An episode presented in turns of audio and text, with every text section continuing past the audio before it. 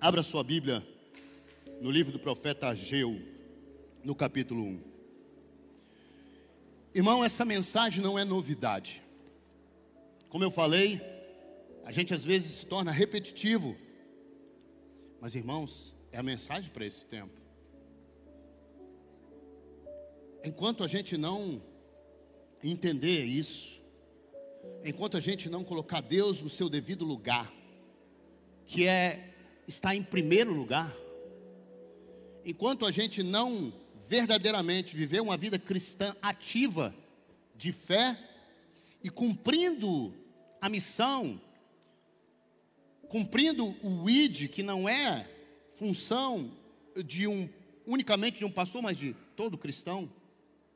Se a gente não verdadeiramente, se a gente não encarnar o evangelho de Cristo e mesmo em qualquer circunstância, em qualquer posição que você ocupe na sociedade, um empresário, um profissional liberal, é, uma simples dona de casa, simples não, que dona de casa, meu Deus, não tem nada de simples, mas você é uma dona de casa, não importa, você vai viver a sua vida, você vai buscar criar seus filhos, ter um casamento abençoado, buscar suas conquistas, sim, é lícito, Deus quer isso sim, irmãos.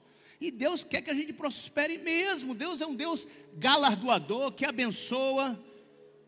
Mas eu e você precisamos colocar Deus no devido lugar na nossa vida. Ele precisa estar no lugar dele. Ele não pode estar em segundo plano. Ele não pode ser coadjuvante. Ele não pode ser solicitado. Ou é, a gente não pode buscar ele só quando precisamos, desejamos resolver os nossos problemas e os nossos desejos. Então esse texto vai fazer isso, mas eu quero que você entenda que é o próprio Senhor falando através de, de, do profeta Egeu, Ageu, e Deus não muda. Eu, Senhor, não mudo. Então não, não adianta tentar dizer, não, isso foi um contexto do Velho Testamento. Não, Deus não muda. Porque o mesmo que aconteceu lá, aconteceu no novo. Jesus diz: Eu não vim revogar, eu vim fazer com que se cumpra, trazer luz para que a gente entenda, que a gente cumpra a palavra do Senhor, mas entendendo, através de Cristo Jesus, o que, que o Senhor vem ministrando ao seu povo durante toda a história de relacionamento com o ser humano.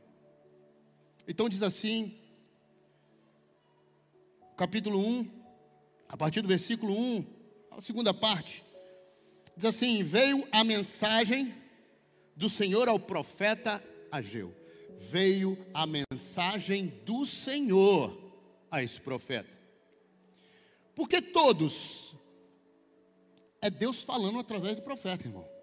Porque todos andam dizendo que ainda não chegou a hora da reconstrução da casa do Senhor ou do templo? Pergunta o Senhor dos Exércitos. Por isso, por conta desse questionamento, veio é, essa pergunta da parte do Senhor: Acaso é hora de vocês morarem em, em casas luxuosas e confortáveis, enquanto o templo, a minha casa, continua em ruínas? Assim diz o Senhor dos Exércitos. Veja o resultado disso. Aquele povo se preocupava com sua vida, sua casa, suas conquistas e deixaram a casa do Senhor, o templo, em ruínas. E aí Deus fala: veja o resultado disso. Veja o que aconteceu por negligenciarem a casa, a igreja do Senhor. Vocês plantam muito, mas colhem pouco. Tem muito pouco para comer e beber. Tem roupas, mas não se aquecem no frio. Seus salários, parece que está falando com os dias de hoje, irmão. Seus salários desaparecem como se vocês é, pusessem o dinheiro em bolsos furados. Pensem bem nisto. Irmãos, esse é o tema dessa palavra. Porque o próprio Senhor está mandando você pensar nisso você refletir nisso. Não é, não sou eu, mas é o Senhor, a palavra dele. pensem bem nisso, diz o Senhor dos Exércitos. Pensem em como vocês têm agido e vejam qual foi o resultado. Pensem bem nisso que vocês vão ouvir, ou que estão ouvindo, e parem para pensar em como vocês, cada um, precisa se autoavaliar agora. É noite de você pensar sobre isso. Pense bem nisso. Ou seja, pare e faça uma avaliação diante de que Deus, do que Deus está falando. Pense bem nisso, diz o Senhor dos Exércitos. Pensem em como vocês têm agido e vejam qual foi o resultado.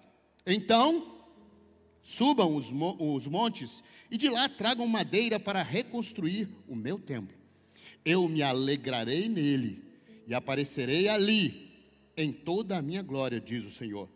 Vocês alimentam grandes expectativas ou grandes esperanças, mas conseguem muito pouco.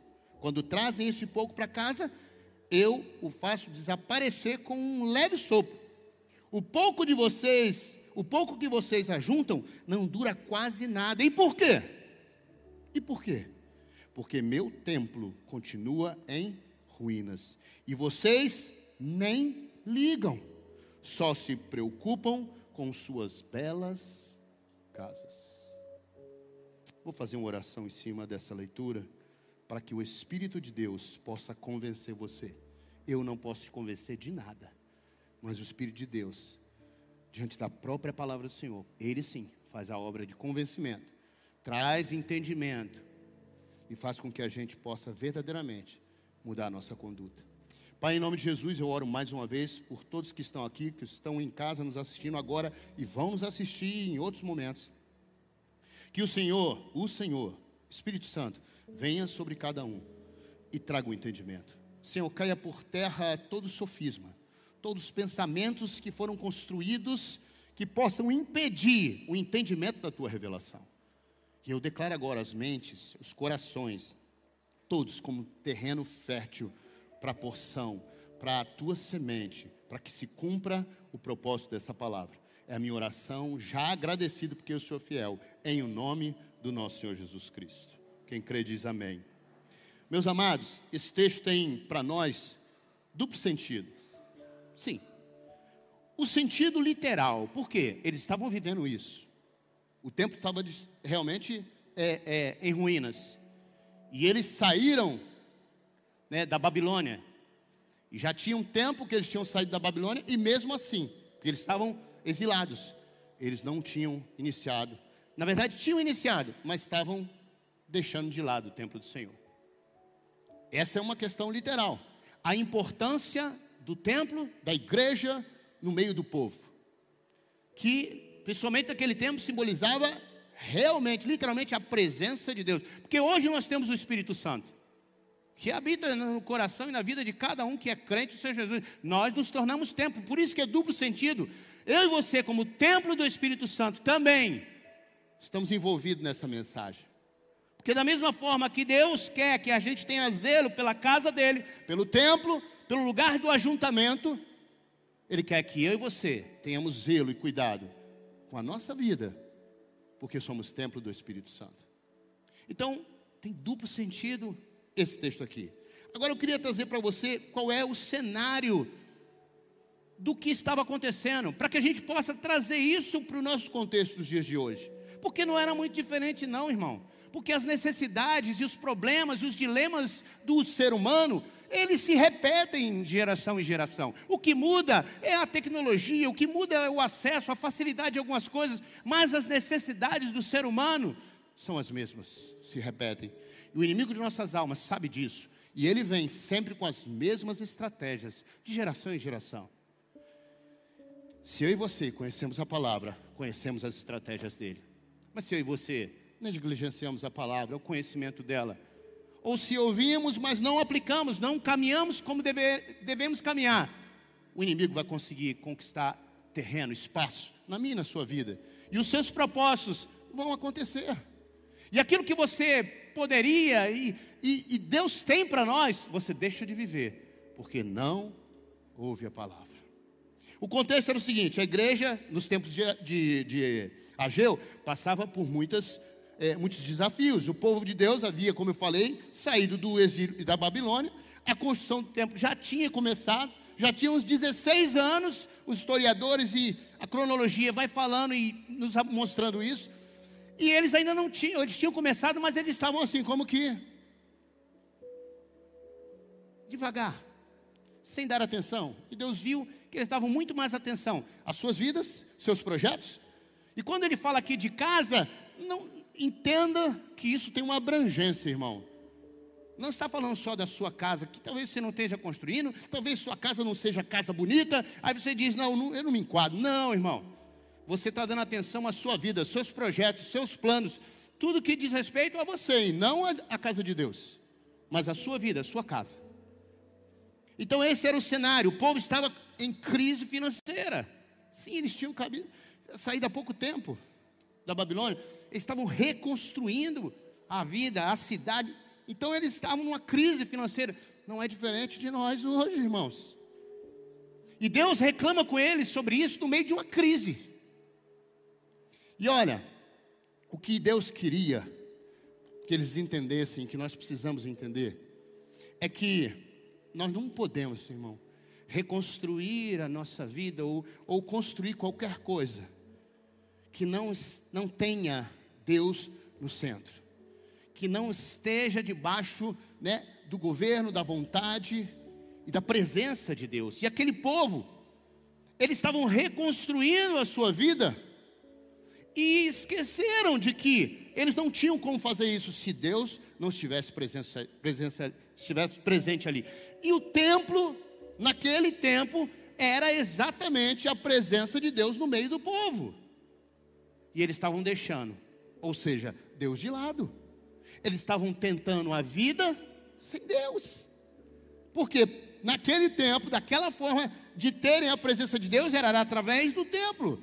Tanto é que você vê Deus falando através de Ageu: vão lá, vão buscar madeira, construam um templo, eu vou me agradar disso e eu vou me manifestar no meio de vocês. Então, esse era o pecado deles, porque eles já tinham visto e ouvido, é, eles sabiam que precisavam ter Deus no meio deles, porque a única diferença deles para os povos à sua volta era a presença de Deus no meio deles. A única coisa que diferencia você dos que estão lá fora é a presença de Deus na sua vida. E se Ele não estiver na sua vida, não tem diferença para os que estão lá fora. É a mesma coisa, como diz o ditado popular, a farinha do mesmo saco. Se Deus não estiver na sua vida, irmão, tá igual o povo lá fora, tá buscando as mesmas coisas do povo lá fora. Não tem diferença. Não tem nada que dê para mostrar que nós somos o povo de Deus. Porque a minha atitude, as minhas palavras, se eu sou um advogado, se eu sou um empresário, se eu sou é, um. trabalho numa loja, se eu sou um dentista, se eu sou qualquer. Eu, na minha área, no meu lugar, eu manifesto a glória de Deus. De alguma maneira, as pessoas que se achegam a mim têm que saber tem que ver, tem que receber algo da parte de Deus. Assim, nós temos Deus no lugar dele nas nossas vidas. Nós vivemos, mas Deus faz a diferença em nós e através de nós. Mas o que aconteceu então? O povo saiu, agora eles tinham liberdade, foram reconstruir as suas vidas, mas só se dedicaram às suas casas. Não é diferente de hoje, irmão. A liberdade adquirida, irmão, ela promove escolhas de prioridades. Deixa eu explicar isso aqui. Eles saíram da Babilônia, eram, estavam ali exilados, estavam como escravos, foram libertos, voltaram agora, e a prioridade qual era? Construir o templo para que a presença de novo de Deus, porque eles tinham que ter aprendido, porque estavam lá, presos, tinham que ter aprendido que não tinha como viver sem Deus. E a liberdade, em vez de motivar eles agora a colocar Deus na frente, não. E não é diferente de nós, irmãos. Nós estávamos lá fora, irmão, no mundo. Nós fomos alcançados, nós fomos é, libertos do mundo. Se você é crente no Senhor Jesus, se você já recebeu a Cristo, se você já fez a confissão, você foi salvo, você foi liberto. Você agora faz parte do reino de Deus. E agora, quais são as nossas prioridades? Porque eu saí da escravidão do mundo, não tenho mais a mente do mundo, não tenho mais, né, não ando mais como o mundo anda. Agora, libertos em Cristo, eu tenho agora no meu pensamento, no meu objetivo, meus alvos, prioridades.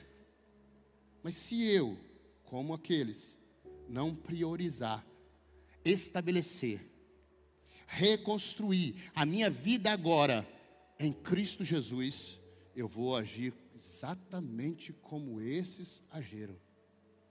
Vou me dedicar às coisas desse mundo, aos meus objetivos, à minha casa, ao que eu tenho, ao que eu quero, ao que eu desejo, e vou deixar o reino de Deus de lado. Vou buscá-lo somente quando for conveniente. Versículo 2 que nós lemos assim: Por que todos andam dizendo que ainda não chegou a hora? Ainda não chegou a hora. Versículo 4: Acaso é hora de vocês morarem, ou de vocês buscarem fazer aquilo que lhe agrada, aquilo que é o seu objetivo, o seu sonho? Vejam o resultado disso. Aqui está a causa de tudo aquilo que, que você acha que muitas questões na sua vida não deslancham, meu irmão? Não prosperam, não avançam? Porque a gente, como crente no Senhor Jesus, não significa que nós vamos viver um mar de rosa e tudo agora é conquista, tudo é realização. Não. No mundo tereis aflições, diz a palavra, é certo que nós vamos passar por lutas, mas irmão, a vida do cristão é uma vida vitoriosa. Passamos por luta, mas temos vitórias, irmãos. Passemos circunstâncias, mas temos vitórias. Agora, crente que vive na derrota, crente que vive só no problema, só na queixa, só vivendo aquela circunstância que não sai dela, as coisas não prosperam, não avançam, o casamento não avança, não vai bem, a vida financeira não avança, não prospera, não estabiliza pelo menos, é sempre envolvido um problema em dívida, é uma ciranda. Fora os problemas familiares, e não prosperam em muitas coisas. Por que, que a gente não prospera? Por que, que a gente não avança? Por que, que a gente não conquista? Por que, que a gente fica vivendo muitas situações e acaba se acostumando? E vai atribuir isso, não, a vida de crente é assim mesmo, é sofrimento. É, Jesus já falou que é assim. Não, irmão. É sofrimento, mas é vitória. A gente pode passar por lutas, mas Deus tem vitória para nós. Deus tem conquistas. E esse era o problema, que eles viviam e não prosperavam, não avançavam. E aí, o Senhor declara sobre eles, versículo 9: Vocês alimentam grandes esperanças, mas conseguem muito pouco. Quando trazem esse pouco para casa, eu faço desaparecer com um leve sopro. O pouco de você, que vocês ajuntam não dura quase nada. E por quê? Por quê? Por quê, Senhor? Por que, que não dá certo? Por que, que nunca? Senhor, o irmão ali prospera e eu. Por que, Senhor? Porque o meu templo continua em ruínas e vocês não ligam. Seja a casa do Senhor, quando a gente tem os propósitos de crescimento, de conquista, de avanço, muitos não ligam, irmão muitos não cooperam, muitos não são nem fiéis nos dízimos e ofertas. A gente vai, vem para esse lugar e quer o melhor. Quer ter um lugar confortável, quer ter um bom grupo de louvor, quer ter bons instrumentos, quer ter um bom som, quer ter um ambiente agradável, um ambiente saudável, quer ver isso, mas não coopera, não colabora ainda estão debaixo de uma falácia e de, um, de uma ação do inferno que vai dizer que você colocar dinheiro aqui é dar para pastor, que você é, não precisa disso. Tem gente que fica procurando, procurando uma forma de negar no Novo Testamento o dízimo e oferta. E aí fazem videozinhos na internet. E tem pastores que querem arrebanhar uma parte que tem essa mesma falácia ou tem essa mesma visão e arrebanha por quê? Porque ele fala aquilo que a pessoa quer ouvir. Quem não quer ouvir, não, você não precisa dar. Para ter Deus, não precisa dar dinheiro, não precisa dar oferta, não precisa ter compromisso. Não. Deus vai te abençoar sem essas coisas. A maioria quer ouvir isso, irmão. Porque mexer no bolso, fazer sacrifício, e era isso aqui, ó. Para reconstruir o templo, eles tinham que mexer no bolso. Eles tinham que ofertar, eles tinham que priorizar o templo e não as suas casas, a sua vida. Mas é difícil, irmão. Aí a gente, aí uns ficam procurando na Bíblia um respaldo para que no Novo Testamento isso acabou. Não precisa de dizimar, não precisa ofertar. É dinheiro, é dar dinheiro para pastor. No Novo Testamento, a conversa continua. Olha o que diz Mateus 6, 31 a 34. Portanto, não se preocupem dizendo o que vamos comer, ou o que vamos beber, ou o que vamos vestir, pois os pagãos, os que estão lá no mundo, é que correm atrás dessas coisas, mas o Pai Celestial sabe que vocês precisam delas. Busquem, pois, em primeiro lugar, o reino de Deus e a sua justiça, e todas, e todas, diga todas, e todas todas essas coisas vos serão acrescentadas, irmão. Não se preocupem com amanhã, pois o amanhã se preocupará consigo mesmo. Basta a cada dia o seu próprio mal, irmão. Não se preocupe se você crê em Deus, se você tem fé nele, se você é fiel a ele, se você coloca ele no devido lugar que é o centro da sua vida. Não se preocupe, porque ele prometeu e ele vai nos sustentar. Ele vai abrir as portas. É muito bonito cantar. Uma porta se fecha ali, outra porta se abre ali. Vai, irmão. Deixa Deus de lado para ver se vai abrir porta. Vai não, irmão. É porta fechada mesmo. É porta fechada. O texto que nós lemos, ó, o pouco que vocês reúnem e trazem, eu ainda sopro. Parece ruindade de Deus, né? Parece, né, irmão? Poxa, o pouquinho que eu conquistei, Deus ainda sopra. Pois é, irmão. Porque conquista sem Ele não é conquista, irmão. Porque a gente acha que a gente consegue na força do nosso braço, que a gente consegue conquistar. A gente acha que o que a gente tem, que o que a gente conquistou, foi porque nós temos méritos. Ah, irmão. Foi Ele que deu. Foi Ele que deu. É claro que se você é inteligente, se você faz algumas coisas que são na área financeira, já que estamos falando disso, você tem êxito, sim, irmão. Porque Deus estabeleceu leis que, mesmo você não acreditando nele, leis que se cumprem. Mas mesmo assim, irmão, a nossa vida não só é a questão financeira. Tem a questão familiar, tem a saúde, tem uma série de áreas de realizações que não diz respeito a dinheiro. A bênção que Deus estabelece, ela é geral. É em tudo. Ou seja, Deus não tem sido prioridade na vida de muita gente. Os afazeres, suas lutas diárias, requer muito de você. Você está sobrecarregado, cansado, exausto. Vai entregar o que para Deus? E Deus nem quer, irmão, sobra. Deus recebe primícias em primeiro lugar e não a sobra da nossa vida não o restante. O interessante é que a gente tem uma capacidade muito grande de se justificar, de trazer justificativas. Ah, é a crise, ah, eu tenho responsabilidades, ah, eu tenho isso. nós geramos as circunstâncias, nos envolvemos nela, tiramos Deus, não perguntamos a Deus se era para fazer, como era. Nós criamos nossos sonhos, nossas metas e queremos alcançar elas.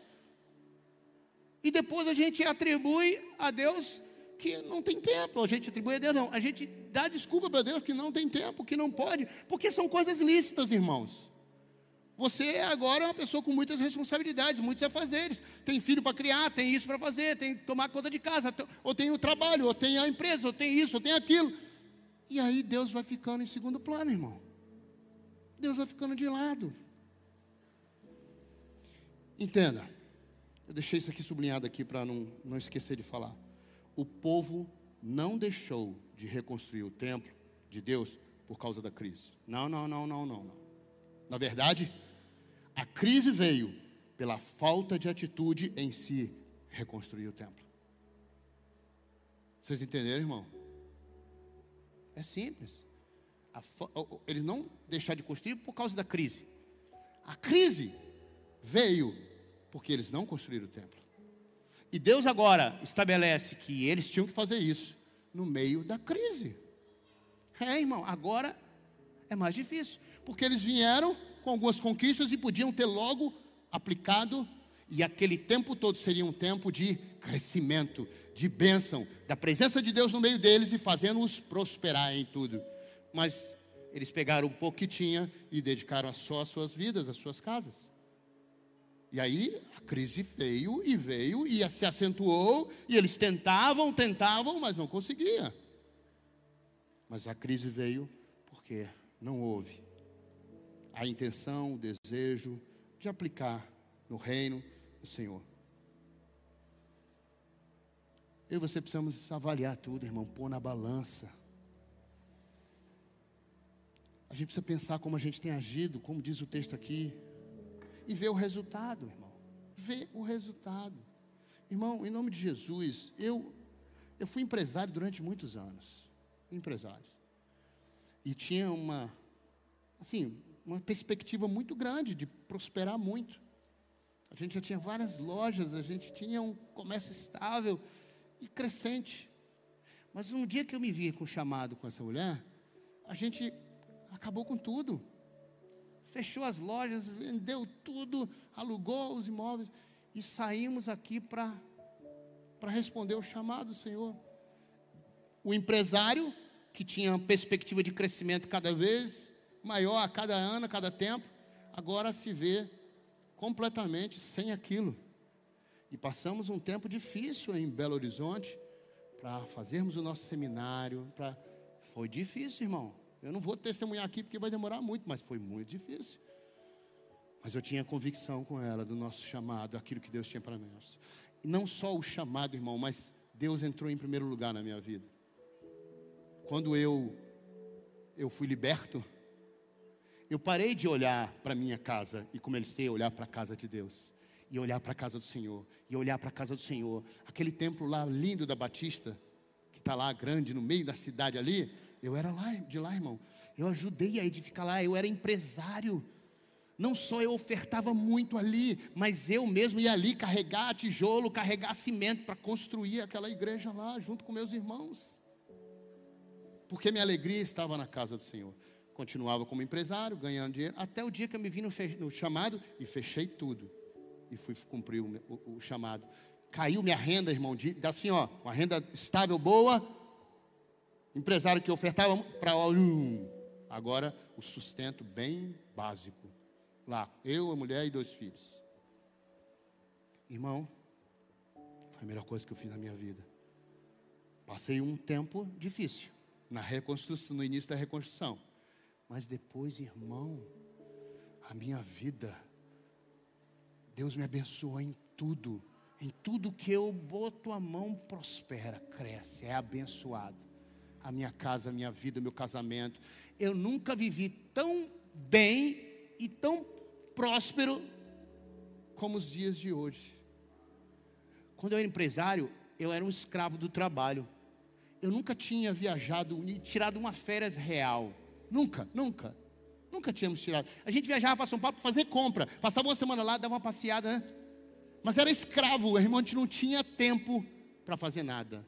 Irmão, depois que eu dediquei ao Senhor, e que, irmão, eu tiro férias, eu aproveito, eu viajo. Já conheci esse mundão em vários países, nunca tinha feito isso como empresário. Tinha muito dinheiro na época, mas nunca fiz. Hoje que eu não tenho esse, esse dinheiro todo, mas eu já viajei o mundo todo. E das minhas férias, irmão, ó, sai fora. Pego minha esposa ou os filhos. Agora que os filhos estão grandes, só ela. E a gente sai para viajar, passear, viver, desfrutar das bênçãos que Deus tem nos abençoado. Mas, irmão, é porque eu botei Deus no primeiro lugar. E tem sido assim até hoje. E Deus tem nos abençoado. Vocês são testemunhas disso. Quem está aqui há 15 anos sabe do que eu estou falando sabe do que eu estou falando, tem visto o testemunho de vida na minha casa. Passamos lutas? Passamos. Enfermidades? Passamos. Mas Deus nos dá a vitória. Sempre. Sempre nos dando vitória. E tudo que passamos é para a glória de Deus. É para testemunho. Porque a nossa vida, mesmo quando é luta, é para a glória de Deus, irmão. E edifica outras vidas. Estando bem, a nossa vida edifica as vidas. Estando passando luta, a nossa vida edifica as vidas. Por isso Deus abençoa, abre portas, prospera. Avalie, põe na balança. Só há um caminho. E aqui eu vou finalizar. Só há um caminho. Deus fala com eles assim: ó, então subam os montes e de lá tragam madeira para reconstruir meu templo. Eu me alegrarei nele e aparecerei ali em toda a minha Você precisa buscar, irmão, a matéria-prima. Você precisa buscar, entregar a Deus aquilo que é necessário para que a obra de Deus na sua vida se concretize, irmão. Para que haja prosperidade na sua vida em todas as áreas. Coloca Deus em primeiro lugar. Não negligencie né, a, a, presença de Deus, a missão que Deus nos deu como igreja você como templo do Espírito Santo, a casa do Senhor como igreja, eu e você, fazendo com que esse lugar cresça, mais e mais vidas encham esse lugar.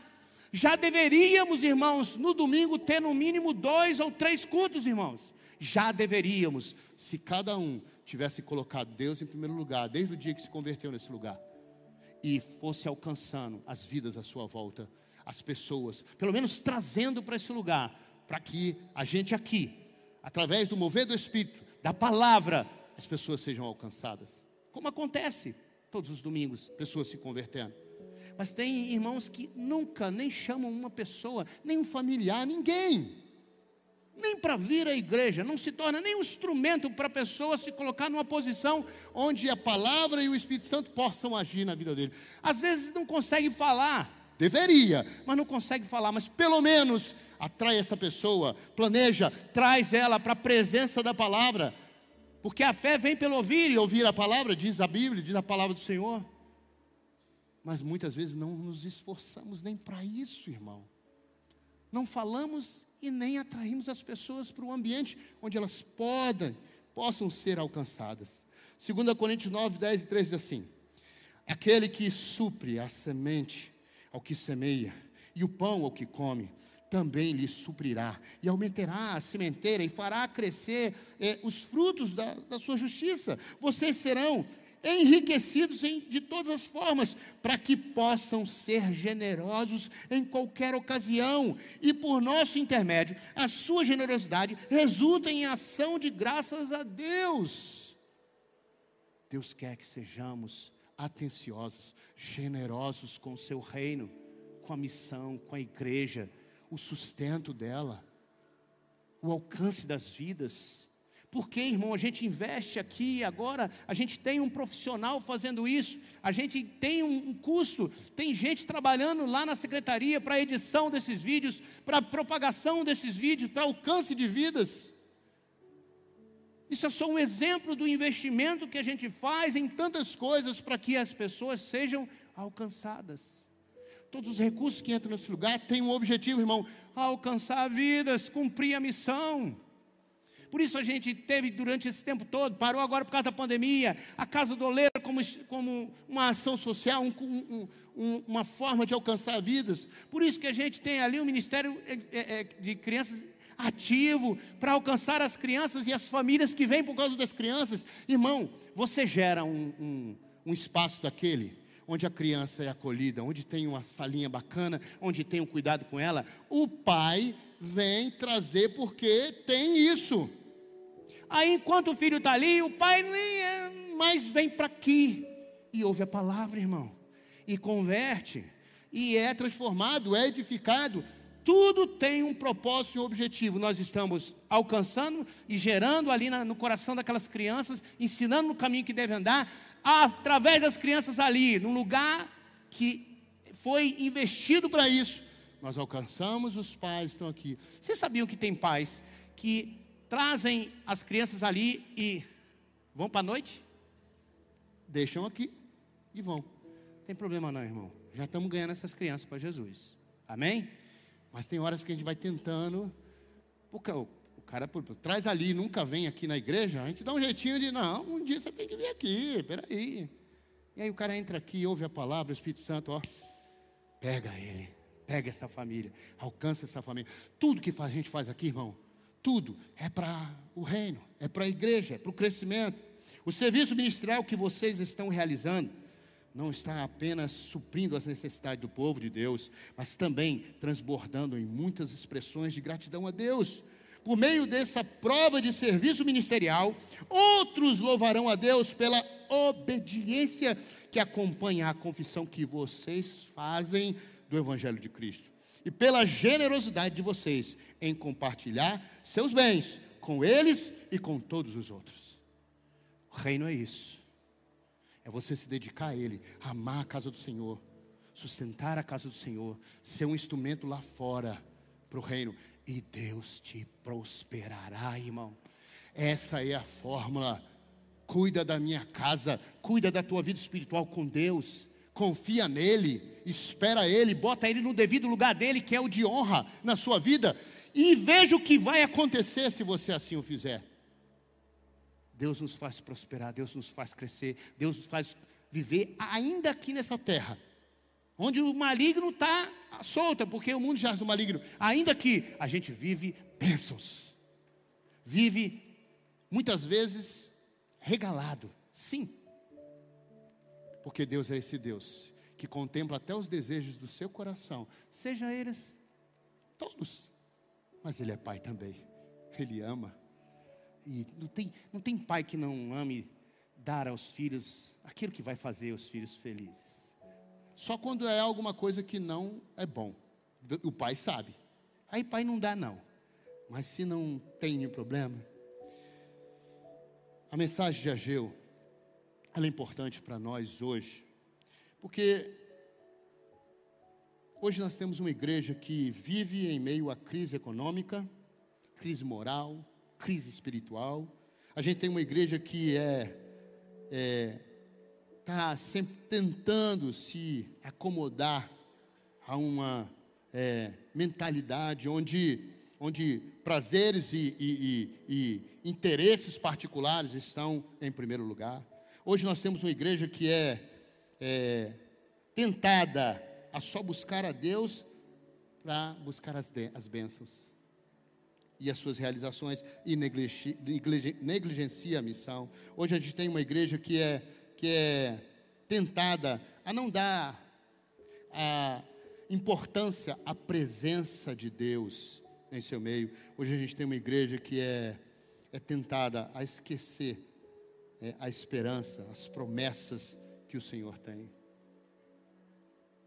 Essa é a tendência da igreja de hoje.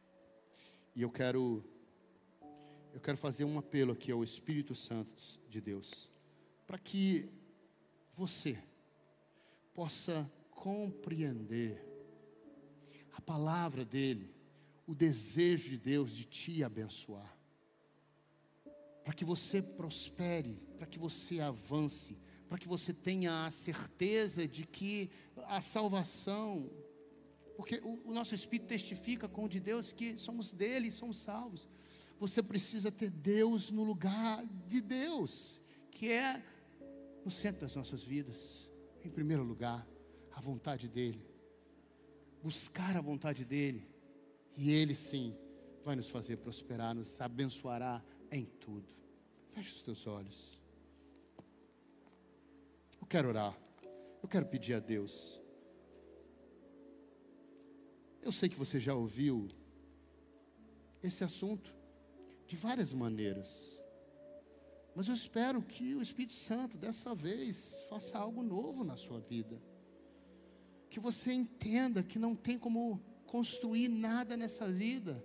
Porque por mais que pareça, pareça que as coisas estão indo bem, que você está até prosperando, está crescendo, está conquistando algumas coisas, se Deus não estiver no centro, desconfie dessas conquistas, desconfie dessa aparente bênção, porque a conta não bate, não bate, porque Deus é esse Deus que abençoa, que faz prosperar, é Ele, vem dEle, mas eu e você não podemos nunca negligenciar isso, nunca esquecer que é Ele, que vem dEle, que é Ele que sustenta a nossa vida, a nossa saúde, é Ele que nos dá as aquisições, as bênçãos, Ele que nos sustenta em tudo, é Ele, vem dEle.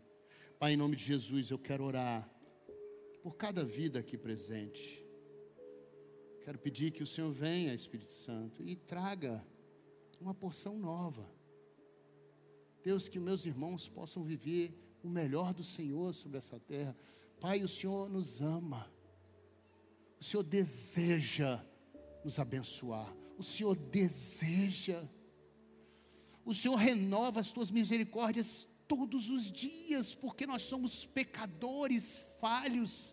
Mas o Senhor deseja nos abençoar, por isso o Senhor passa uma borracha todo dia, no dia que passou, e nos dá a oportunidade de mais um dia para podermos buscarmos ao Senhor, edificarmos, Senhor, a, o reino, a igreja através das nossas vidas. Pai, em nome do Senhor Jesus, continua, Senhor, a boa obra que o Senhor começou na vida de cada um dos meus irmãos.